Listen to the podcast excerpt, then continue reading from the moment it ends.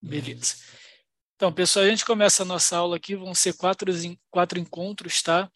É, é pouco tempo para muito chão aí, mas a ideia é a gente dar um panorama aqui nessa doutrina, a doutrina da salvação, tá? O nome oficial é soterologia, mas a ideia é a gente olhar como a obra de Deus, é, particularmente na nossa vida, é executada é, do que a gente é salvo, como que a gente é salvo, como que Deus opera em nós, como que Ele transforma o nosso coração. É, então a gente vai passar aí os próximos quatro segunda-feiras, é, sempre às nove horas, é, procurando entender aí esse grande plano é, de Deus é, que Ele executa na vida de cada um de nós, tá? então, para isso, a gente vai trazer aqui, vamos começar aqui a nossa reflexão é, falando, é, respondendo a seguinte pergunta, né? Como é que Deus salva as pessoas? Tá? E essa afirmação está aí, a salvação é uma obra trinitária e de eternidade em eternidade. Só essa, essa frase aí já dá muito é, para gente, é, muito chão aí para a gente é, percorrer. Então, o que eu quero dizer é, como a salvação sendo uma obra trinitária? Que ela é uma obra completa né, é, do Pai da pessoa do Pai, da pessoa do Filho e da pessoa do Espírito. Né? Muitas vezes a gente tende a pensar em salvação como aquela salvação, é a nossa salvação. É óbvio que a gente está falando da salvação do homem, sem dúvidas, é, mas a gente, é, às vezes, para, é, reduz ou, ou, ou se concentra quando a gente vai pensar em salvação é na obra do Espírito ali no momento da conversão, quando é, você aceita Jesus como seu único suficiente Salvador, ou quando você reconhece é, é, que, que Deus te amou, que Cristo te amou a ponto de morrer pelos, é, pelos seus pecados, então a gente considera que isso é salvação, mas isso é uma etapa da salvação, é um ato da salvação, mas não é o todo da salvação. A salvação é uma obra muito mais complexa, e que envolve é, todo o ser de Deus, as três pessoas da Trindade. E não só envolve as três pessoas de, é, da Trindade, como ela também nasce na eternidade e se estende é, até o, digamos assim, se isso fosse possível, até o outro extremo da eternidade. E aí que começa a nossa é, dificuldade de compreender é, o todo da obra de salvação. Porque como seres temporais, a gente consegue até conceber um, uma ideia de eternidade para frente. Né? Então, quando a gente fala, olha, a gente vai é, morrer, ressuscitar em Cristo e viver por toda a eternidade com Deus. Isso, isso é plausível, isso é factível, isso é, isso é tangível para a nossa mente, porque nós é, conseguimos pensar, por exemplo, num cronômetro que deu o start e agora ele vai seguir a de eterno. Né? Ele nunca vai ser parado, nunca vai ser pausado. Mas quando a gente fala de eternidade para trás, aí o negócio fica é, enjoado, porque a gente não está acostumado com essa ideia. Nós, como seres temporais, a gente tem um começo. E a nossa referência de vida é sempre uma referência de algo que um dia teve um começo. Então, quando a gente fala de eternidade para trás, algo que sempre existiu, no caso, Deus sempre existiu, é, Deus decretou antes da fundação do mundo, desde a eternidade, fica mais difícil para a gente compreender isso. Isso só mostra que a obra de salvação é muito maior do que a nossa compreensão. Tá? Mas, não necessaria, mas isso não significa necessariamente que ela não pode ser compreendida é, de uma forma é suficiente aí para o nosso para nossa aproximação de Deus, para a gente conhecer quem Deus é, para a gente amar a Deus, tá? Então aquilo que é que é possível de nós seres humanos temporais limitados conhecermos e aprendermos da salvação está revelado na Escritura. Mas de novo já já fazendo um disclaimer aqui, a gente não vai conseguir esgotar todas as nossas dúvidas, os nossos questionamentos, as nossas perguntas, porque realmente a obra da salvação, a realidade eterna da salvação, vai muito além da nossa própria existência, né? Mas eu tentei aqui fazer um, um, um desenhozinho, uma, uma ilustração que pode nos ajudar aqui a organizar algumas verdades que a gente encontra na Bíblia, tá? Acerca da obra da salvação. Então, primeiro, né, eu falei que a salvação é uma obra da Trindade, ou uma obra trinitária. Que, que significa? Que antes da fundação do mundo, e aí antes da fundação do mundo é esse aspecto da eternidade que sempre existiu, tá? antes mesmo da criação da matéria e do tempo, o Pai decreta a salvação.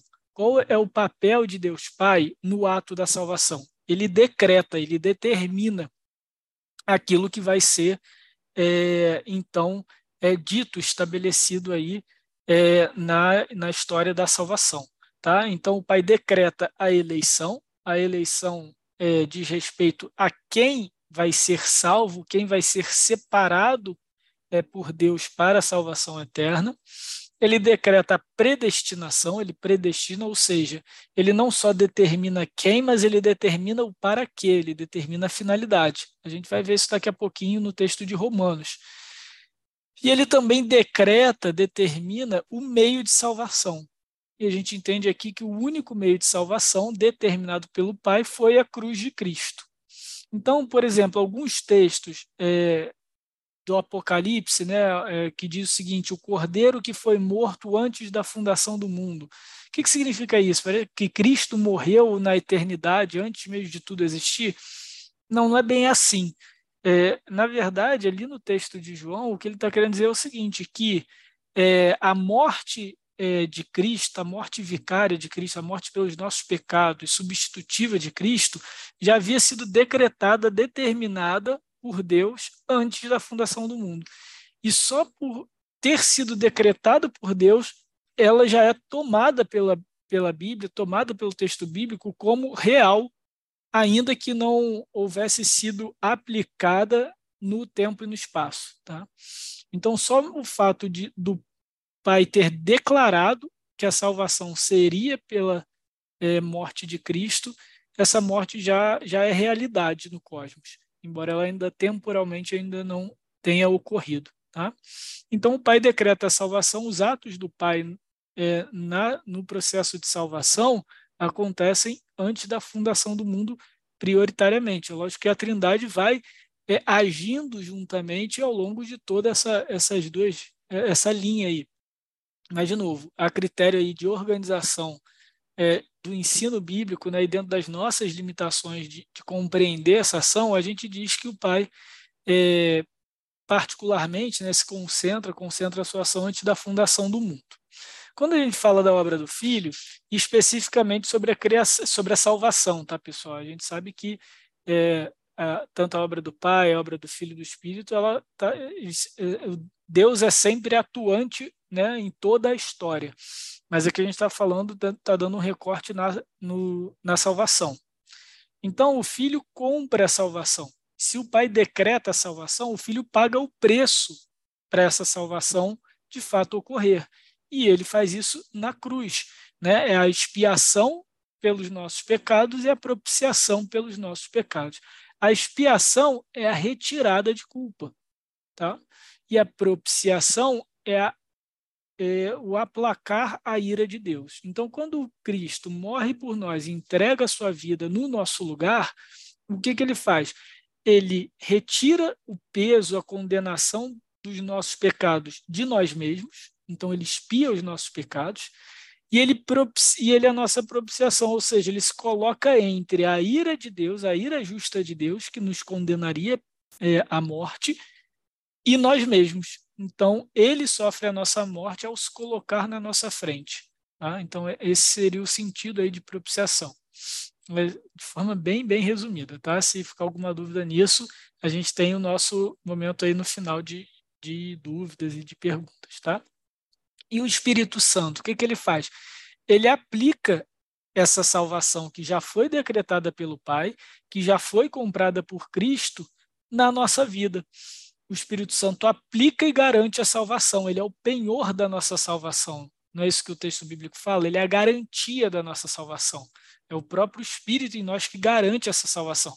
Mas ele não só garante, ele aplica. Então a gente pode dizer o seguinte: que a obra do Pai na salvação, no, no que diz respeito à salvação, ela majoritariamente acontece antes da fundação do mundo, né? Então, é, é na grande história cósmica, é, a obra do Filho vai acontecer especificamente ali na cruz, então ali é a história da salvação, E o Espírito Santo aplica a salvação na nossa própria história, a nossa história individual. Tá? E aqui a gente tem as principais, é, no que diz respeito a nós, obviamente, né? todos têm é, igual peso, igual importância, mas são as principais ações, os principais atos quando diz respeito à nossa, é, à nossa transformação, à nossa é, salvação que já é aplicada, que já ocorre aqui nessa vida. Né? Então, o Espírito vai ser é, quem vai nos chamar né, é, para Deus, quem vai nos atrair para Deus, ele vai nos regenerar, é, vai mudar a nossa condição de pecador, vai mudar o nosso coração, a nossa disposição do coração para aí sim podermos amar a Deus. É o Espírito Santo que aplica a justificação é, que vem da fé. É o Espírito Santo também é, que é, faz com que sejamos adotados por Deus como filhos de Deus, né? É, é o Espírito Santo que agora vai transformando a disposição do nosso coração à semelhança de Cristo. Então, essa melhoria contínua, essa transformação contínua, a gente chama de santificação. E ele garante tudo isso, é, é a nossa perseverança. Tá? E no final das contas, a gente também tem, como eu falei, não tem como a gente é, excluir ou restringir a ação de cada um, nesse processo a gente, no final das contas, tem também a ação do filho. Então, o filho também é aquele que é o nosso mediador, é aquele que leva as nossas súplicas, as nossas orações é, para o próprio Deus. Então, ele não só media a nossa salvação, mas ele também media aí as nossas petições e ele é o nosso intercessor né, o que João vai falar na sua primeira carta lá no capítulo 2, que se nós pecarmos, nós temos é, um advogado junto ao Pai, é, Jesus Cristo, o justo, né? ele intercede por nós. Tá? Então, Cristo continua essa obra aí, é, agora ao lado do Pai, e o Espírito é, segue fazendo a obra em nós, no nosso coração.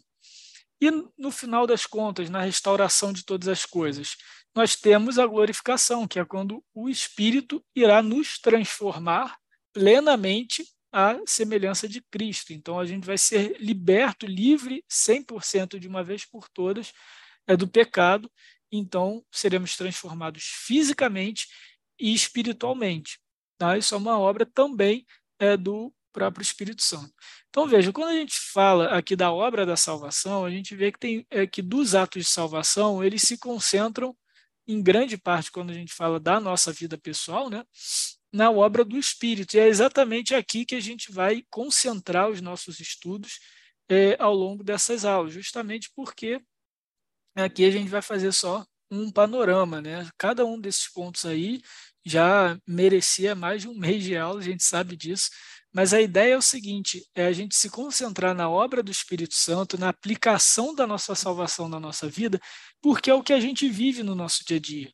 É a maneira como a gente aumenta o nosso amor por Deus, a nossa afeição por Cristo, é a maneira como a gente vê a nossa própria salvação, aquilo que alimenta a nossa fé, alimenta a nossa esperança. Então, é justamente porque a aplicação do, da nossa salvação é tão aplicável, né? É, na nossa vida, no nosso dia a dia, no nosso cotidiano, é que a gente vai concentrar aqui os nossos estudos justamente na obra do Espírito nesse processo de salvação, beleza? Então vamos seguir aqui. É, o texto que quando a gente fala aqui de atos de salvação, né, um texto muito chamado aí, muito conhecido é, no meio teológico, é Romanos 8, 28, tá? É, o texto que por alguns é chamado da corrente dourada. É, e aí daí tira-se também é, o termo ordem da salvação, ou em latim aí ordus salutis, aí vai depender de quem está dando a aula. Tá? Aqui eu chamei atos de salvação, por quê? Porque quando a gente fala de ordem de salvação, a gente pode incorrer num erro de dizer o seguinte, que é, essa ordem é como se fosse aí um, uma escada, um degrau. Então, necessariamente, um precisa ser concluído para começar o outro. E, e, foi o que eu falei no início, né? A, a obra da salvação ela é muito complexa, ela nasce na eternidade, né? vai de eternidade a eternidade. Fica difícil a gente colocar uma ordem é, sequencial é, e condicional aí, né? de cada passo aí, de cada elemento. Tá? Então, é, quando a gente fala aqui de salvação, prefiro falar os atos de salvação, você poderia usar também o processo de salvação, se você quiser usar também a ordem da salvação, é, é, saiba que esses passos, alguns começam e, e não vão é, terminar é, até que o, o, último, né, a glorificação, é, de fato se conclua. Então, vamos ler aqui o texto de Romanos 8 e, e deixar um pouco mais claro esses, esses conceitos aqui para a gente. Vamos lá. Sabemos que todas as coisas cooperam para o bem daqueles que amam a Deus, daqueles que são chamados segundo seu propósito. Pois aqueles que, de, que Deus de antemão conheceu, ele também predestinou para serem conformes à imagem de seu filho, a fim de que ele seja o primogênito entre muitos irmãos. E aos que predestinou, a esses também chamou. E aos que chamou, também justificou. E aos que justificou, a esses também glorificou. Então, veja, aqui é, Paulo não pretende ser é, esgotar toda a, a ordem da salvação, as etapas da salvação. Né? Ele não fala, por exemplo, é, da regeneração, ele não fala da santificação, ele não fala da perseverança, outros temas relacionados à salvação, à obra do Espírito Santo em nós, que ele mesmo trata em outras cartas. Tá? Mas aqui, o que ele está querendo dizer? Qual é o principal objetivo de Paulo aqui é, ao tratar é, dessa, é, da, desses atos de salvação né, de maneira é, é, processual ou de maneira lógica? Tá? É que ele, Paulo quer mostrar aqui que os atos da salvação seguem uma lógica causal e não uma ordem cronológica. Ou seja, existem coisas que precisam acontecer primeiro, de fato, tá? Isso daí é inquestionável. Então, é, por exemplo, a gente não pode ser glorificado, né, ser transformado plenamente, a gente ainda não foi. Isso só quando Cristo voltar, né, na consumação é, dos tempos. Mas a gente não vai poder passar por isso sem antes ser justificado, sem antes ser declarado justo. A gente sabe também que a gente não pode ser justificado se a gente não tiver a fé, o, o justo viverá pela fé e a justificação vem somente pela fé. A justificação vai ser um tema de uma das nossas aulas, a gente vai ver isso. Então, aqui o que Paulo está querendo chamar atenção é para uma unidade de ação, mas é uma unidade que tem atos específicos, atos diferentes e dependentes uns dos outros. Mas essa dependência, de novo, um não precisa terminar para o outro começar. Alguns são é, estanques na eternidade, né, como a gente é, viu no slide anterior, né, Deus declara quem são os, é, quem são os eleitos.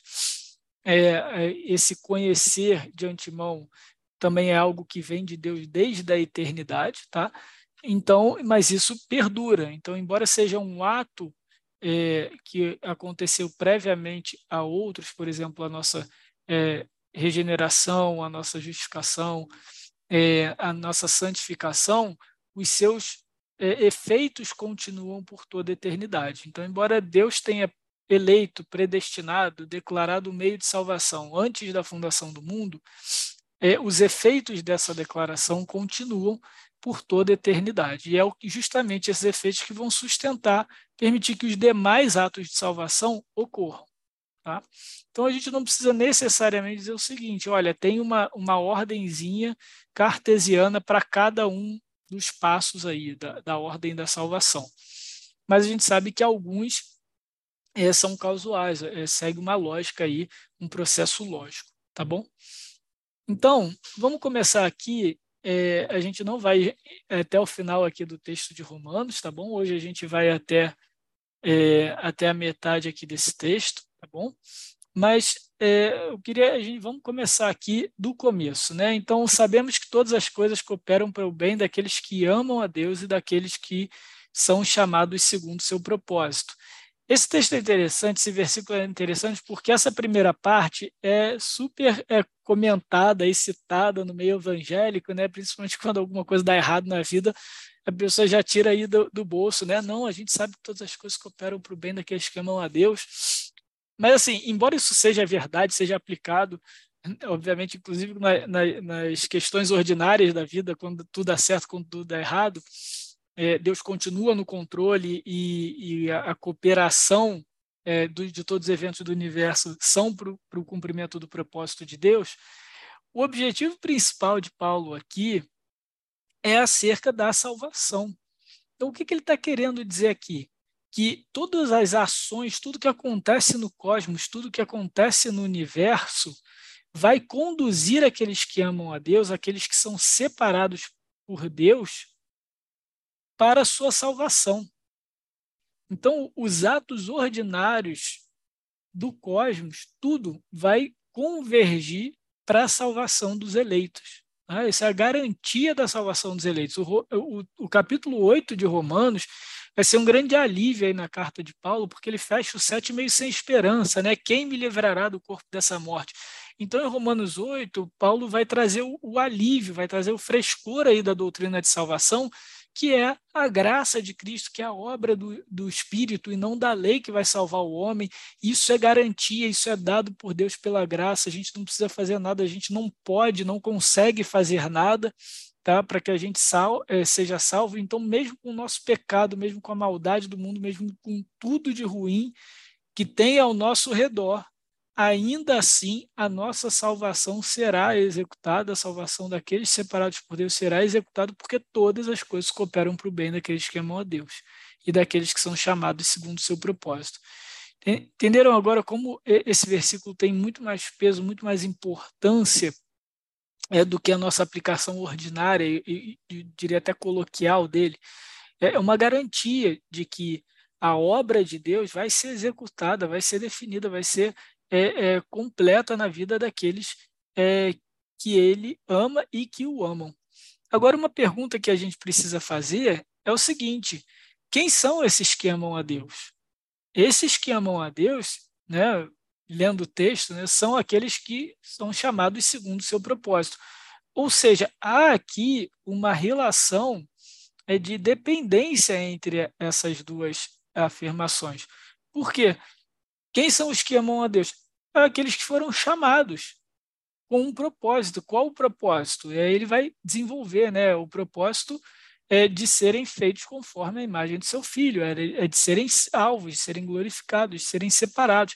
Então, aqui fica muito claro na teologia de Paulo que é, os que verdadeiramente amam a Deus são aqueles que foram separados por Deus, foram aqueles que foram chamados por Deus, eleitos por Deus, predestinados tá, a serem feitos à imagem do Filho. E aqui o versículo de João é, 5,19, né, 1 João 5,19, está errado aí no slide, é, fica, deixa isso, mais, isso deixa mais claro ainda. Né? Nós amamos porque ele nos amou primeiro. Então, há uma relação muito forte entre, primeiro, Deus nos separar para o seu amor e então nos capacitar a amá-lo. Tá? Então, é assim que Paulo vai abrir, vai contextualizar, então, esse, esse processo, os atos de salvação aqui que ele apresenta no, em Romanos 8. Tá? Então, vamos andando aqui mais um pouquinho, passo a passo, nesse, nesses versículos. Então, primeiro, pois aqueles que Deus de antemão conheceu, ele também predestinou para serem conforme a imagem de seu filho.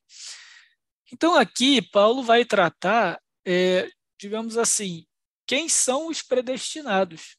Quem são estes é, que Deus separou para si e determinou é, que seriam salvos, que seriam regenerados, refeitos à imagem do Filho? Tá? Quem são? São aqueles que de antemão Deus conheceu, que Deus conheceu previamente. E a gente precisa agora é, entender o que é esse conheceu de antemão. Tá? Alguns vão, algumas pessoas vão pegar um texto de 1 Pedro, né, esse texto que está aí, é, para tentar explicar o que seria esse conhecer de antemão. Olha só o que 1 Pedro vai nos dizer. Eleitos é, é a saudação de Pedro, tá? Então ele está falando: olha, vocês eleitos segundo a presciência de Deus Pai, em santificação do Espírito para a obediência e a aspersão do sangue de Jesus Cristo.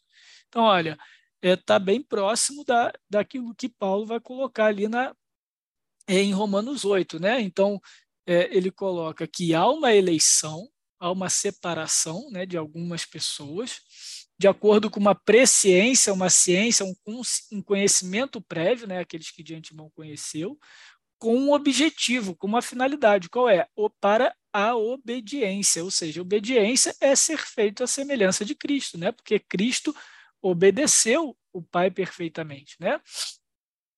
e para a obediência e a aspersão do sangue de Cristo. Aqui a aspersão do sangue de Cristo é a propiciação, ou seja, para nós sermos protegidos, né, é pela própria morte de Cristo, para que a ira de Deus não seja aplicada a nós, mas tivesse sido aplicada a Cristo na cruz.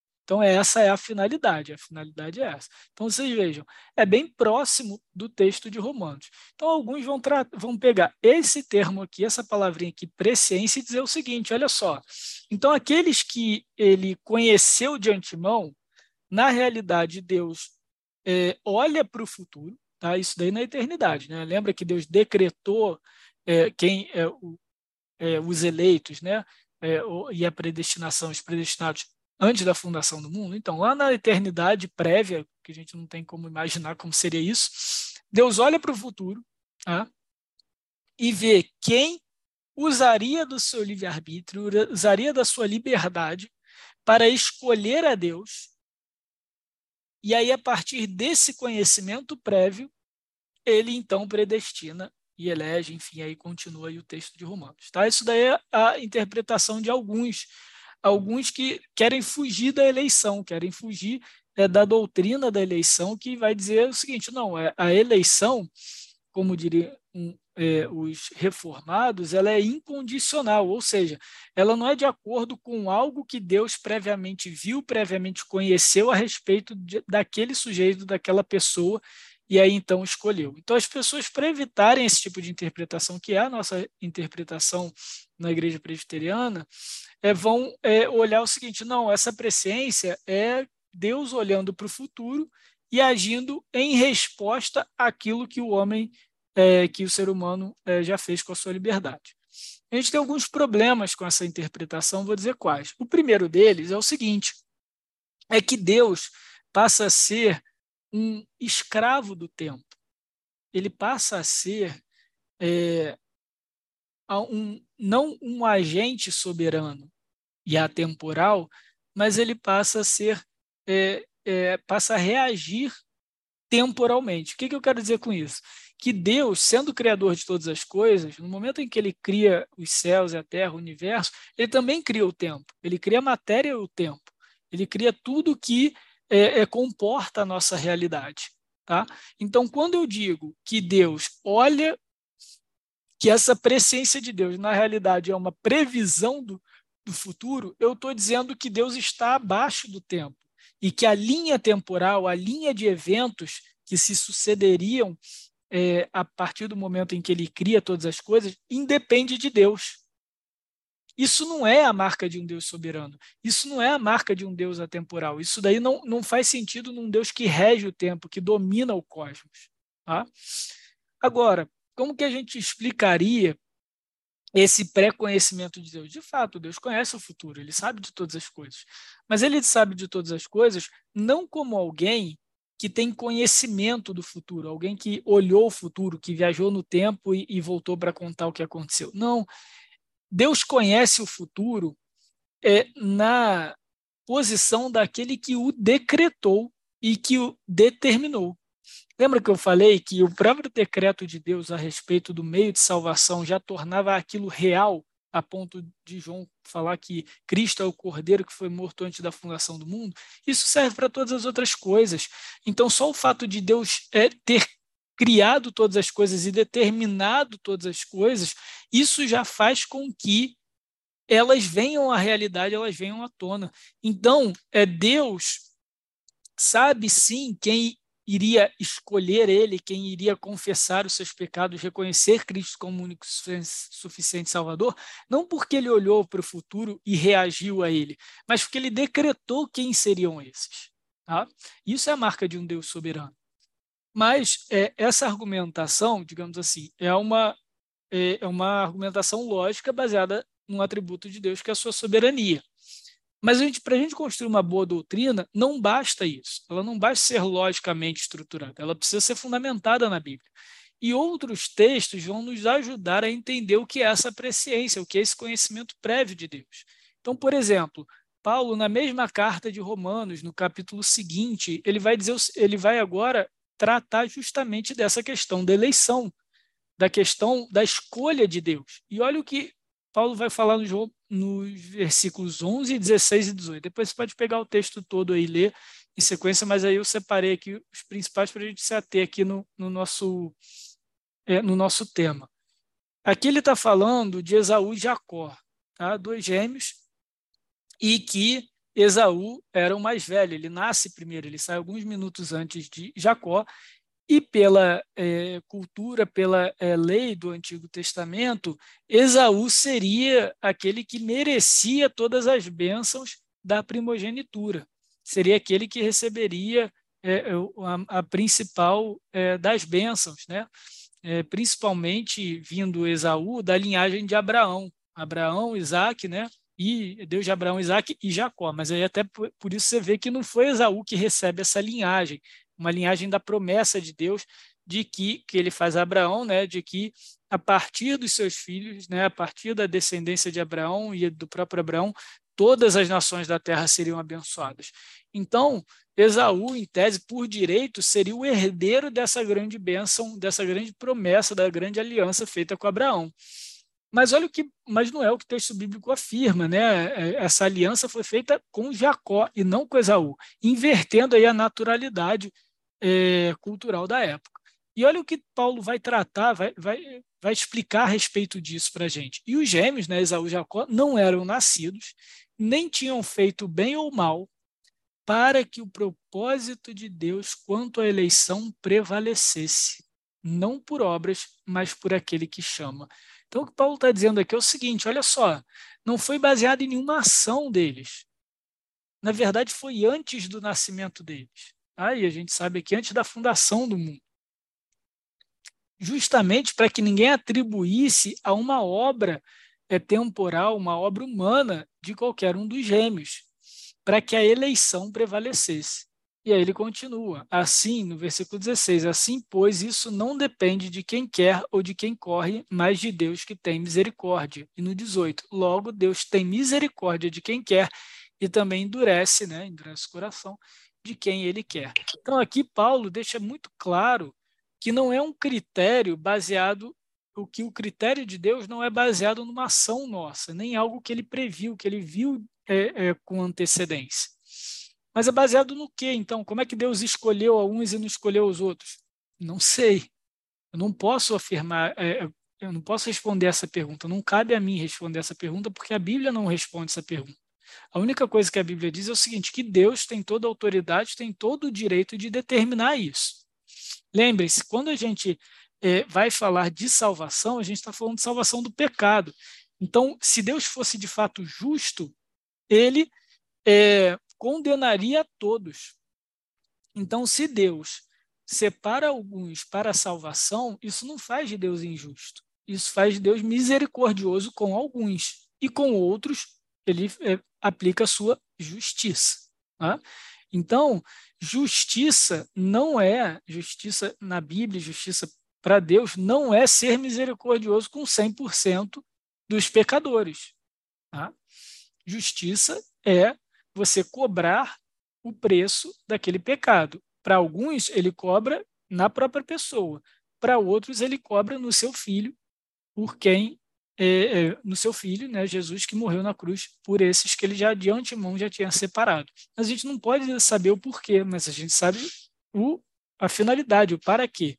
Para que esses separados formassem, então, uma, uma grande é, família tivessem uma aliança e fossem chamados filhos de Deus tá? e herdassem o reino desse mesmo Cristo. Tá? E se a gente pega um outro texto aqui de João, 1 João 2, olha o que ele coloca aqui. E nisso sabemos que o temos conhecido, se guardamos os seus mandamentos. Lembra que no texto de Romanos 8 ele vai falar, né? Aqueles que de antemão conheceu. Então a gente já entendeu aqui que não seria por uma, um conhecimento prévio. Então, conhece, o que, que é esse conhecimento? é o próprio amor de Deus, é aqueles que de antemão ele amou, amou de uma maneira diferente, amou de uma maneira específica, uma maneira a ponto de dar o seu filho para morrer por esses. Tá? Então, como que, eu, como que a gente defende isso? Né? Aqui em 1 João ele coloca, nisso sabemos que o temos conhecido, se guardamos os seus mandamentos. Em outro momento, Jesus, isso também está tá registrado no, no Evangelho de João agora, ele vai dizer, aquele que tem os meus mandamentos e os guarda, esse é o que? Que me ama. Ou seja, conhecer a Cristo é guardar os seus mandamentos. E guardar os seus mandamentos é amá-lo. Logo, conhecer é sinônimo de amar. E, o, e se a gente continua aqui o texto de 1 João, fica mais claro ainda. Aquele que diz, eu o conheço, mas não guarda os seus mandamentos, é mentiroso e a verdade não está nele. Mas quem guarda a sua palavra, nele verdadeiramente tem sido aperfeiçoado o amor de Deus. Então, com isso, agora a gente pode afirmar claramente que aqueles que de Deus de antemão conheceu foram os que de antemão é, foram amados por Deus, né? Então, esses que foram amados por Deus de uma forma especial, de uma forma específica, esses foram predestinados, ou seja, foi, foi lhes determinado um futuro eterno com o próprio Cristo, que seriam regenerados, seriam transformados à semelhança desse Cristo. Cristo é esse primogênito entre muitos irmãos, ou seja, agora seríamos declarados filhos de Deus, tratados como filhos de Deus, assim como o próprio Cristo é. Mas ele é porque ele é o próprio Deus. Nós somos porque nós fomos feitos filhos de Deus pela obra de Cristo. É daí que fala da adoção, a doutrina da adoção que a gente também vai ver numa aula mais para frente. Então, esses Deus predestinou para um objetivo. A predestinação, então, é a separação na eternidade para sermos refeitos à imagem de Cristo, para sermos regenerados. Bom? E aos que predestinou, a esses também chamou. Então, a gente vai até aqui hoje, tá? A predestinação e esse chamar. Então, o que, que é isso? É quando Paulo fala, é, esses que ele predestinou, a ele também chamou. Que chamado é esse? Né? É, será que é um chamado genérico, igual é, Mateus vai, é, vai citar, muitos são chamados, mas poucos são escolhidos? Não, não é isso. Porque aqui, é, embora, é, de novo, a gente não tenha uma, uma ordem cartesiana entre cada um desses pontos, eu vou só voltar aqui, fica muito claro que todos aqueles que foram chamar, conhecidos, né, amados por Deus de antemão, também foram predestinados. Olha só o também aqui. Ele se repete no texto. E todos os que foram predestinados para serem feitos conforme a imagem do Filho também foram chamados. E todos os que foram chamados também foram justificados. E todos que foram justificados também foram glorificados. O também é, é, garante que o mesmo grupo que foi conhecido por Deus de antemão é o que foi glorificado. Tá? Isso é muito importante para a gente compreender é, a toda a doutrina é, da salvação, né, que inclui aí a predestinação e a eleição, mas não se resume a ela, é porque isso mostra aqui, agora a gente pode voltar aqui no nosso texto, que quando Paulo vai falar aqui do chamado, é o chamado eficaz, é aquele chamado que transforma o coração do homem, que faz com que o homem abandone a sua vida de pecado, tá? E olha só o que o texto de Efésios vai nos trazer aqui, fica bem claro esse chamado específico. Ele lhes deu vida quando vocês estavam mortos em suas transgressões e pecados, nos quais você andar, vocês andaram no outro tempo segundo o curso desse mundo, segundo o príncipe da potestade do ar, é, do espírito que agora atua nos filhos da desobediência. Entre eles também nós todos andamos no passado, segundo as inclinações da nossa carne, fazendo a vontade da carne e dos pensamentos, e éramos, por natureza, filhos da ira, como também os demais. Então, o que, que Paulo está falando aqui? Que a obra de Cristo é, mudou a disposição do nosso coração, mudou a realidade da nossa vida, quem nós somos por essência. Essencialmente, antes da obra de Cristo, antes da obra do Espírito Santo em nós, nós éramos tidos como mortos, nós éramos tidos como filhos da ira, filhos da desobediência. Então, isso é muito forte na doutrina da salvação, porque, primeiro, é, não tem como a gente defender uma cooperação é, de mortos na sua própria ressurreição. Então, veja, a gente tem exemplos aí de, de, milagres de Jesus, os milagres de Jesus sempre apontam para algo maior da sua, da sua obra. Tá? Então, por exemplo, a ressurreição de Lázaro. A ressurreição de Lázaro, lá, é, Jesus chega na, na porta é, da tumba de Lázaro e chama para fora. Lázaro, sai. Então, não é um, um, uma oferta, não é um pedido, não é um convite que aí Lázaro lá morto, já há quatro dias apodrecendo, como fala o, o texto, ele vai escolher se ele vai ouvir ou não. É diferente de alguns dos outros milagres que Deus, que Jesus chega aí, o que, que você quer que eu faça por você? Ou você quer que eu te cure? Né? Em Lázaro, não. Digamos assim, Lázaro não tem escolha. O chamado de Cristo é eficaz, ele vai cumprir o objetivo dele. Tá? Porque justamente é, é, isso é um pouco óbvio por causa da realidade e, da, da situação de Lázaro. Ele está morto, ele não tem como reagir é por si só. Tá?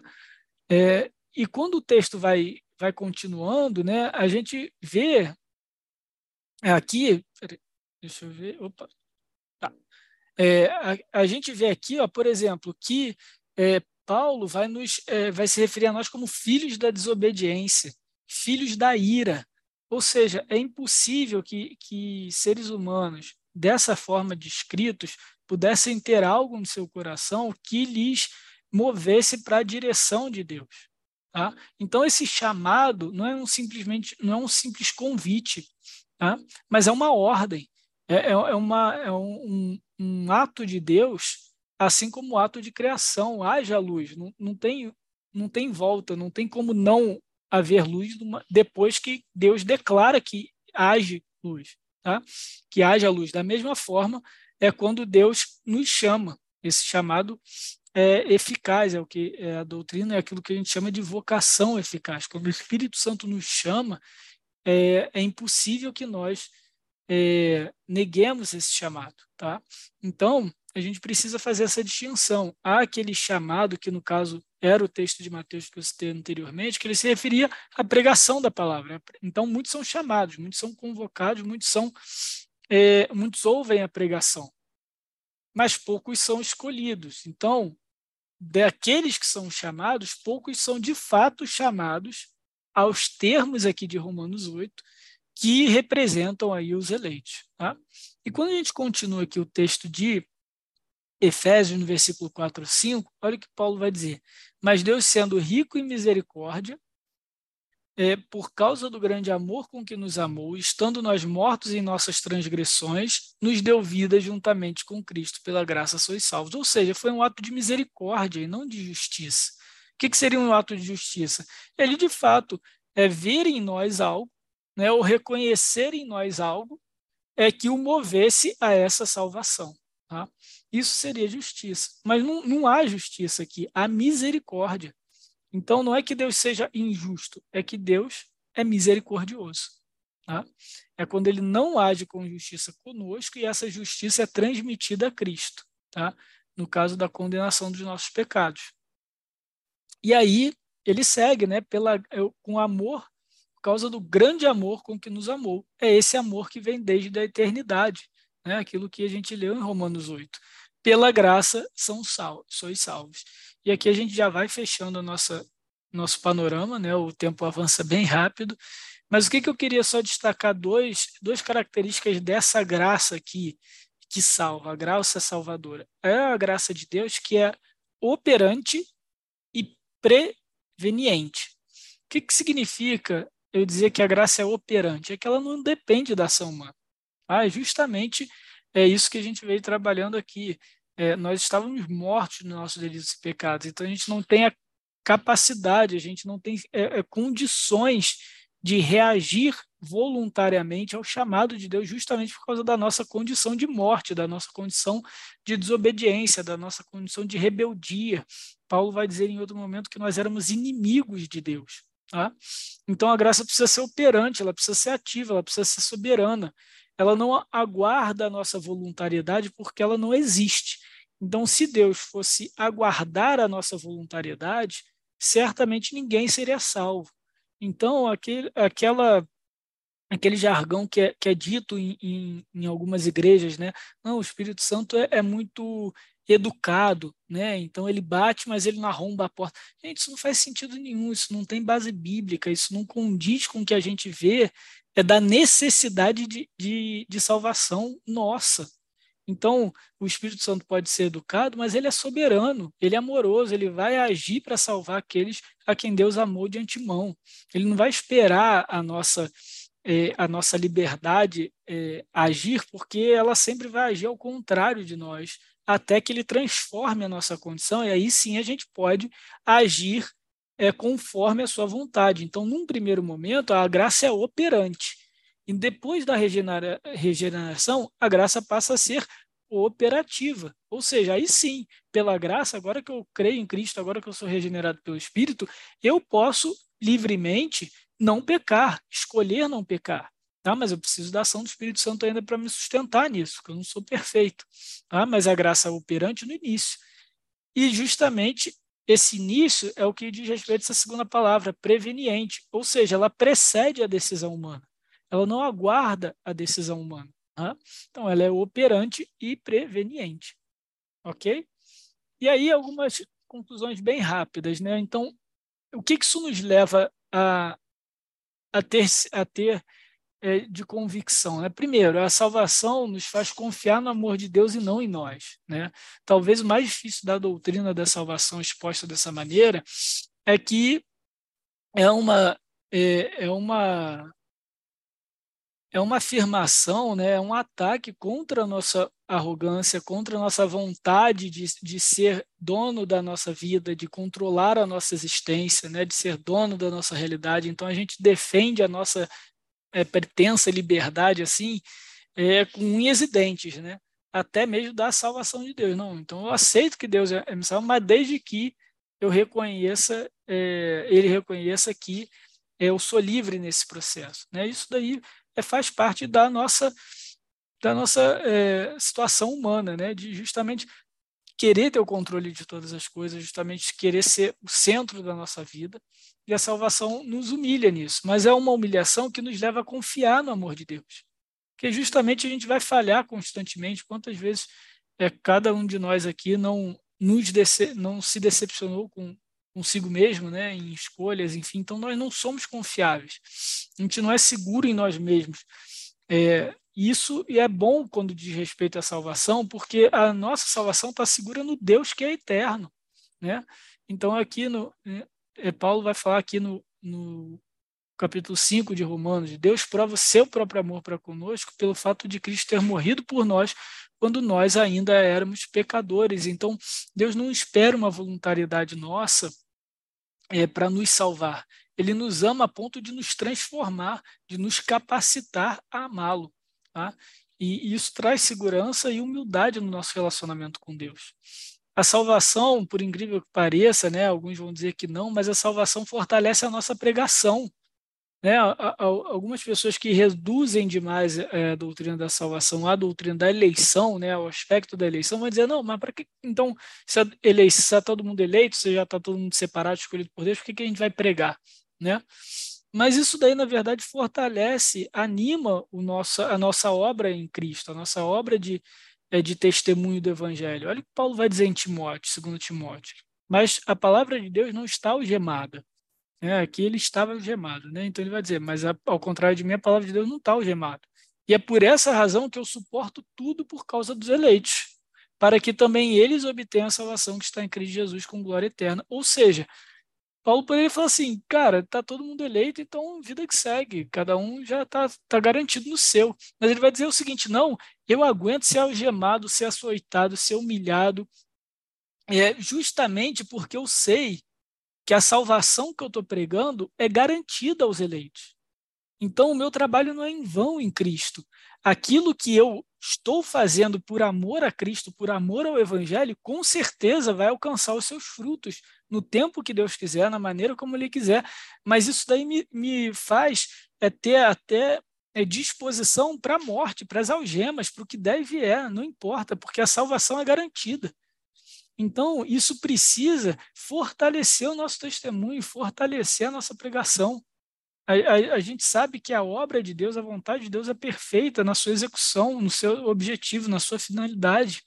Isso tem que incentivar a gente, tem que nos dar mais coragem ainda para pregar o evangelho, principalmente agora que tantas, é, é, tantos pensamentos, tantas oposições vêm surgindo com a ideia do, é, contra é, a visão cristã, contra a pregação bíblica, aí que a gente tem que ter mais coragem, porque essa salvação é garantida, essa salvação já foi estabelecida antes da eternidade.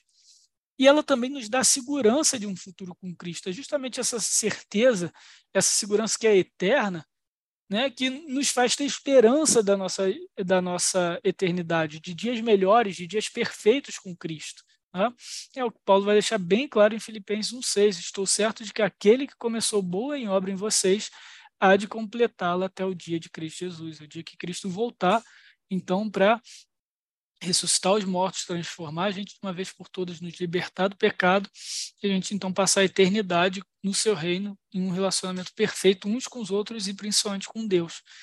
É, isso tudo vem de uma, de uma fé, de, de uma visão da, de uma fé sólida, de uma visão da salvação, de uma visão é, da obra de Deus, da salvação, que é eterna, que é sólida, que é perfeita. Tá bom, pessoal? Então, de novo, a gente encerra aqui hoje, são é, muitos temas aí muito, muito profundos. Aqui realmente é só um panorama, essa é primeira aula.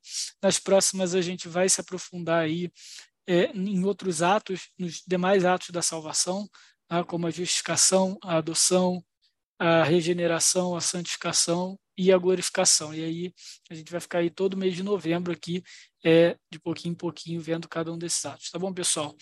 Eu vou encerrar aqui então a gravação nesse momento.